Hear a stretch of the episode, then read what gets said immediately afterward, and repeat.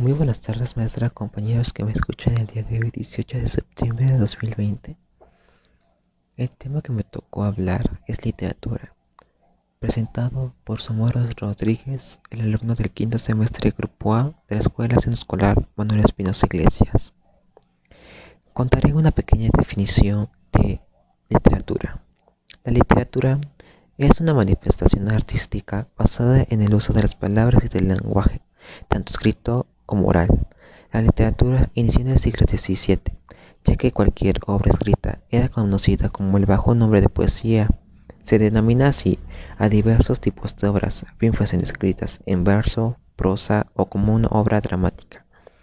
Entre los autores más destacados de la literatura fueron, solo por mencionar, fueron William Shakespeare, quien escribió en inglés, y Miguel de Cervantes, literatura en español, Johann Wolfgang, literatura alemán, Victor Hugo en literatura francés, entre otros.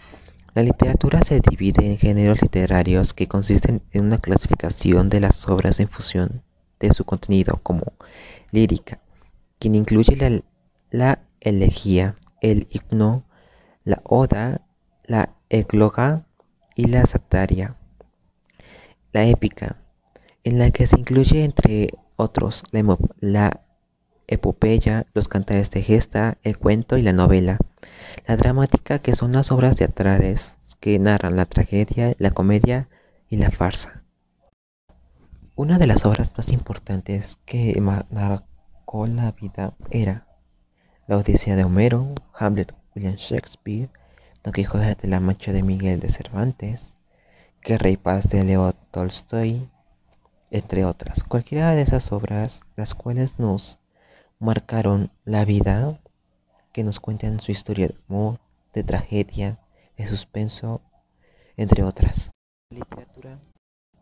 Para mí, hoy en día, la literatura se ha perdido, ya que varias personas ya no han escrito sus poemas. Una que otra persona ya no han escrito. Una de las obras más importantes las personas de hoy en día ya no son como las de antes, ya que hay varias personas quienes ya no han redactado una historia de amor, ya han escrito sus, historias que han vivido, ya no han platicado, ya no han narrado sus ideas para las personas, entre otros, ya el cual no hemos tenido el valor de escribir en hojas de papel redactando o basándonos en nuestra vida. Eso se ha perdido al pasar de los años. Así que para mí ha sido un placer hablar sobre este tema, ya que en el cual nosotros nos podemos expresar nuestros sentimientos, nuestras emociones, hablar sobre nuestras historias de amor, de miedo, etcétera. Así que el día de hoy concluyo este podcast. Que tengan una excelente tarde y un bonito fin de semana. Hasta luego.